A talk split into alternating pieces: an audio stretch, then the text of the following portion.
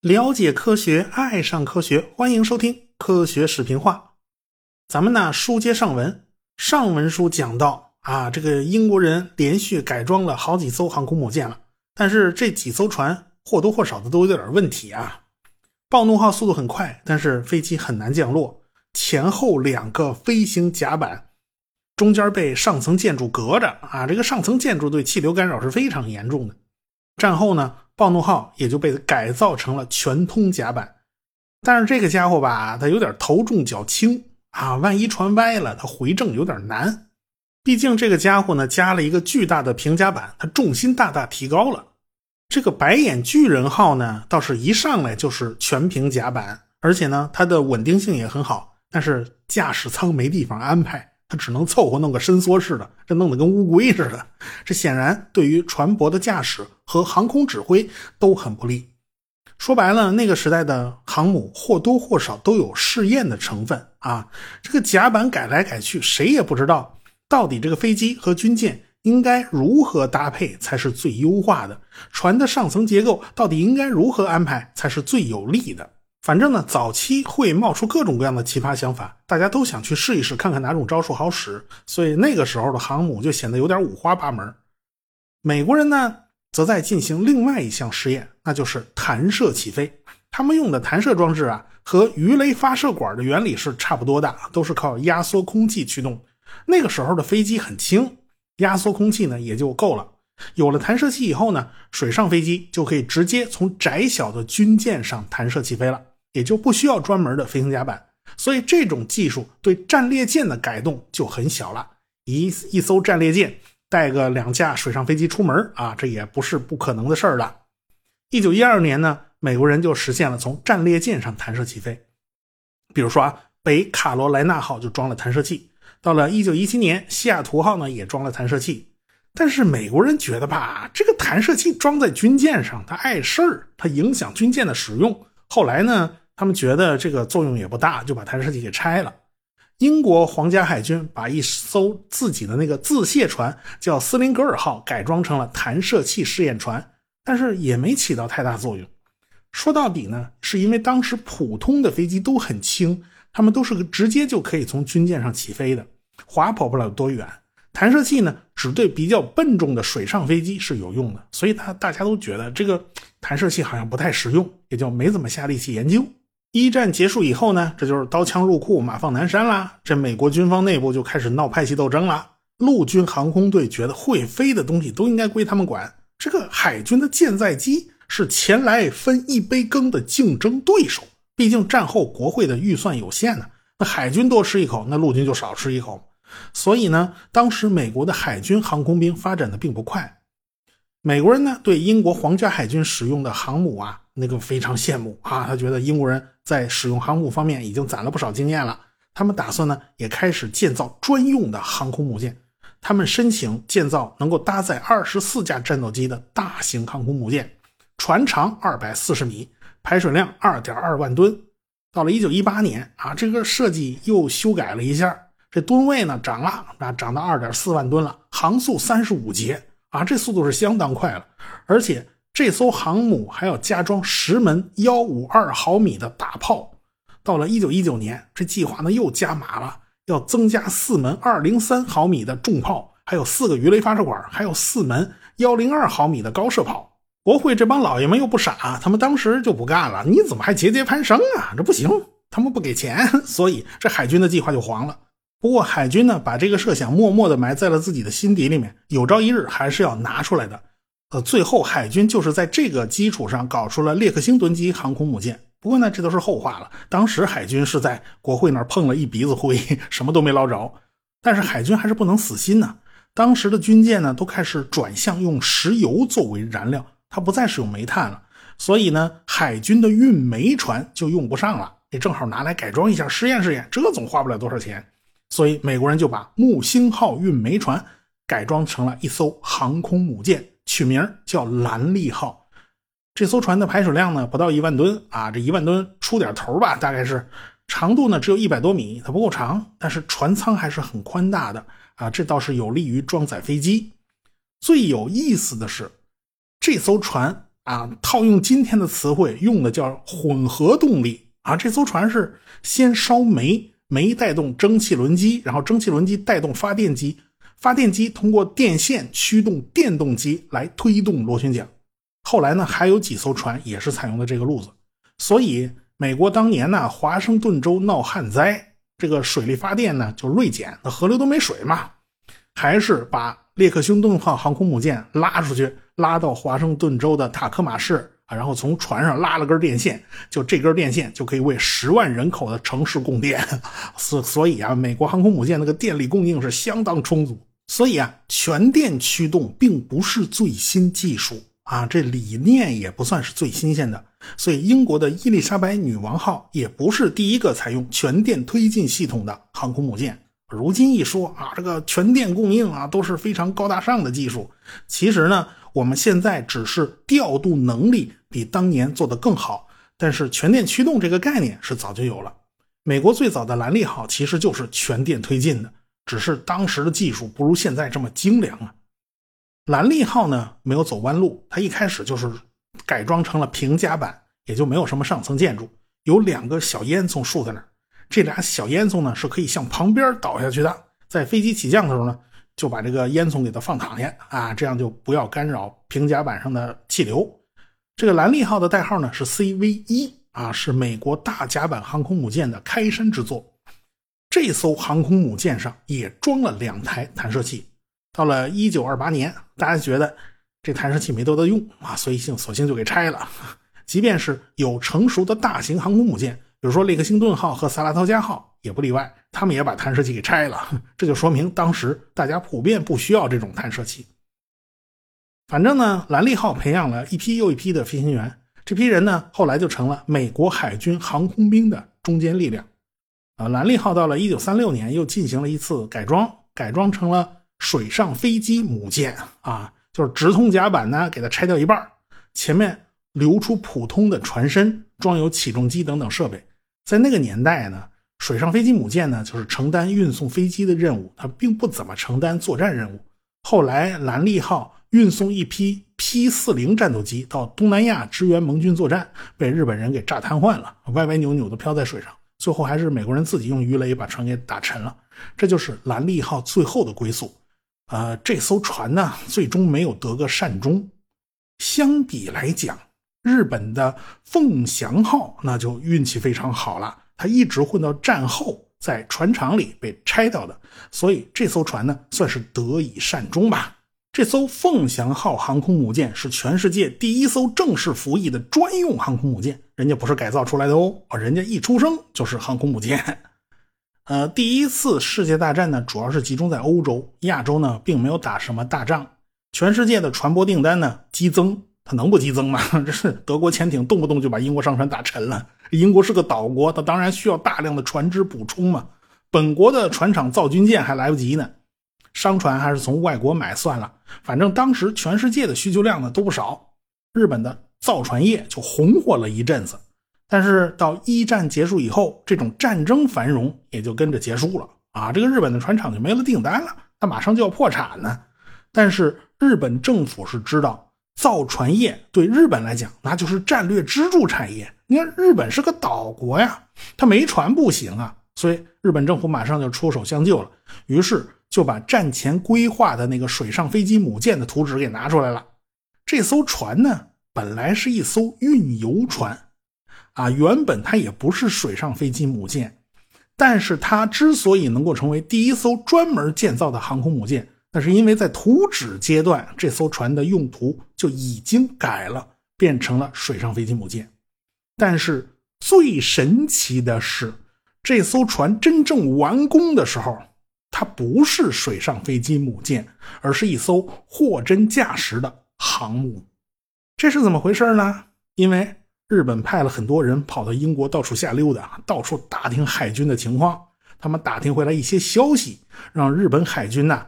茅塞顿开。你比如说啊，这个日本派了一个叫金子养三的海军少佐，就跑到英国去参观访问了。他为了不让英国人起疑心，特别派了一个军衔比较低的军官去参观。啊，这就跟秦国用五张羊皮把百里奚给换回来是一个道理。你出价不能太高了，高了就不合逻辑了，容易让人起怀疑呀。日本人也是一样，你要是拉开架势，派出一个庞大的代表团来参观英国人的航空母舰，那人家英国人肯定不干了，人家肯定是要起疑心的。现在就派了一少佐来，你横竖看也看不了多少东西。哪知道这位少佐呀是飞行员出身，他什么都懂。日本当时是英国在亚洲的盟友，英国人呢真是不怎么防备这个小兄弟。那就什么都让日本人看了。这个日本少佐叫金子养三啊，就跑到暴怒号上转悠了一圈。当时暴怒号还没改造成全平甲板呢，啊，这是日本看完了以后才改装的。就这样啊，就那个前后两节甲板的暴怒号都让日本人吓了一跳。这个金子养三少佐就写了两份报告发回国内，强烈建议造航空母舰，咱别再造什么水上飞机母舰了，那玩意儿早就 out 了。这个日本海军省还真的是听了金子养三少佐的建议啊，决定马上把这艘船改造成彻底的航空母舰。那时候日本往英国派的可不是一拨人，还有好几拨人呢，还有藤本喜久雄以及驻英国的武官叫山本英辅海军大佐，他们两位呢都在密切关注着英国海军的发展。这个藤本喜久雄啊，号称是日本造军舰的鬼才设计师，他最喜欢大胆激进的技术。他看到英国人的航空母舰，估计俩眼都能冒绿光，就喜欢成那样。山本英辅呢，当时还是日本驻英国的海军武官，他是日本海军里最早关注航空技术的人之一。所以这二位回去以后啊，也哗哗哗的就开始往这个海军省提交报告了。而且呢，他俩在英国的时候还尽量想办法搜刮有关航母的一切技术资料。所以后来英国人看着日本那个凤翔号，越瞅越眼熟。啊，怎么就跟竞技神号那么像呢？废话，能不像吗？好多资料都是从英国抄来的。就在这艘船开工建造不久以后，这个日本人就把英国的飞行教官给往回拉啊，他们都有航母上起降的经验，他们一五一十的就告诉了日本人什么地方需要改进一下啦。哎，这个日本人赶快就拿小本子往下记呀。那时候的日本人是真努力，这个学生真的是很好学呀，所以日本人的进度就比英国人快多了。所以他们后发先至，抢在英国人之前让这艘船服役了。这艘船呢，后来就被命名为“凤翔号”，标准排水量只有七千五百多吨，长度呢是一百六十八米，宽度只有十八米。相对来讲呢，这艘船算是很瘦的。呃，这艘船的飞行甲板前部呢稍稍向下倾斜，倾斜了五度啊，这就是为了让飞机起飞的时候向下滑，获得一点加速度。其实这样做呢是得不偿失，不过那个时候呢，大家并不知道这么做不划算，这还是一种比较普遍的设计。飞行甲板呢，就像用钢骨架在船身上打造了一个平台啊，这船壳子和飞行甲板基本上是分离的。毕竟这艘船在图纸上的时候，它是一艘普通的游船，而且这艘船的线型和很多快速巡洋舰是一样的，只是放大了一点而已。凤翔号的这种结构呢，叫开放式，这一点和竞技神号是完全不一样的。因为竞技神号的平甲板和船身融为一体，但是吧，这种结构它也有个问题。那个年头，军舰的船身都是很细长，而且头上是很尖的。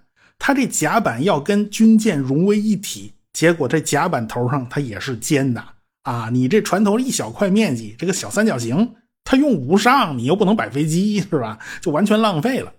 那个时候，英国人还不知道怎么让尖锐的船身和平头的飞行甲板完美融合，所以才弄出这么一个非常难看的设计。日本人的凤翔号呢，本来那甲板呢也是尖头的，后来呢，他们为了让这个甲板宽一点，就把那个甲板的前端啊尽量弄成平头的啊，尽管那宽度也不算不算太宽吧。但总算比英国人的利用率高一点。这个凤翔号也有一个特别让人哭笑不得的地方，这家伙呢，它也是个混合动力。但是这种混合动力，它不是像美国人那种蒸汽轮机驱动发电机的那种模式啊。这家伙呢，一共是八座锅炉，有四座是烧重油的，有四座是烧煤的啊。你瞧这事儿闹的，那它烧煤呢，当然也不是单纯的煤。而是煤和油混起来烧，你说这是个什么玩意儿？这是，所以这种设计就属于十三不靠。烧油的好处呢是热量很高，而且可以海上交易加油，而且燃料补给可以变得非常自动化啊，拿根管子就过来了。你烧煤就麻烦多了啊，这这煤毕竟是固体啊，它补给起来速度慢呢，它也不能说你弄个管管子就就往那舱里灌，它也不能这么干，对吧？而且煤烟可比油烟要大多了，很容易被人发现。遥想当年啊，日俄战争的时候，俄国人烧的那个煤啊就不怎么样，浓烟滚滚，老远就被日本人看见了。后来呢，这艘船还是改掉了，就改成了烧重油的锅炉，就不烧煤了，所以这个问题才基本解决。凤翔号有三根烟囱，为了避免烟囱带来了气流干扰。这三座烟囱呢，它也能放躺下啊，只是蓝利号是往右躺，这凤翔号是往后躺。这三个大烟囱往后平躺，哎，这飞行甲板底下它就没法干了。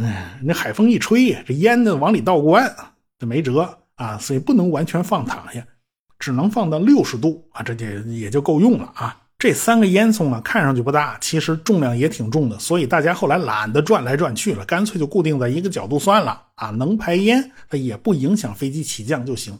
最后一次改装的时候呢，就彻底把这个烟囱改成平的了。最开始啊，这艘船也有一个非常小的舰岛，它上面不是一马平川的。英国人的竞技神号的上层建筑还是很大的，这个凤翔号就没有那么大啊，你可以。就当它是在平甲板上装了一个圆形的炮楼啊！这个鬼子特别擅长修炮楼啊，就连军舰的上层建筑也给你修一个。呃，日本人专门聘请了很多英国的教官和工程师来日本传授技术，包括三棱重工的飞机工厂呢，也是仿造英国的小狗式舰载机啊。这个日本起了个名字叫石式舰战啊，就舰载战斗机嘛。一九二三年。是英国人威廉·乔丹驾驶日本造的石式舰战降落在了凤翔号上啊！这个乔丹的工资非常高啊，一万五千日元呢，拿的比海军大将都要多了。海军大将那时候才六七千左右吧，所以他那那是相当有钱。在重赏之重赏之下呢，必有勇夫啊！所以在英国人就呼噜呼噜跑到日本来来赚钱了。就在英国人成功降落以后没几天。日本凤翔号飞行队的队长叫吉良俊一，就驾驶十式舰战落在了凤翔号上。他成为了第一个降落在航母上的日本飞行员。不过呢，他的运气不好啊，第一次降落是成功了，第二次降落他就翻到海里去了。大家赶紧把他捞起来。好在呢，他并无大碍啊，他还捡了一条命。但是这家伙是真不要命，他马上就奔向下一架飞机，他还要飞。而且第三次着舰，他获得成功了。你别说，那个时候日本人还是真拼命啊！横须贺的海军飞行员们就一个一个的都掌握了舰载机的起降技术。不过，这个凤翔号啊，很多地方都学到了英国人的技术，但是他们也有没学全的地方。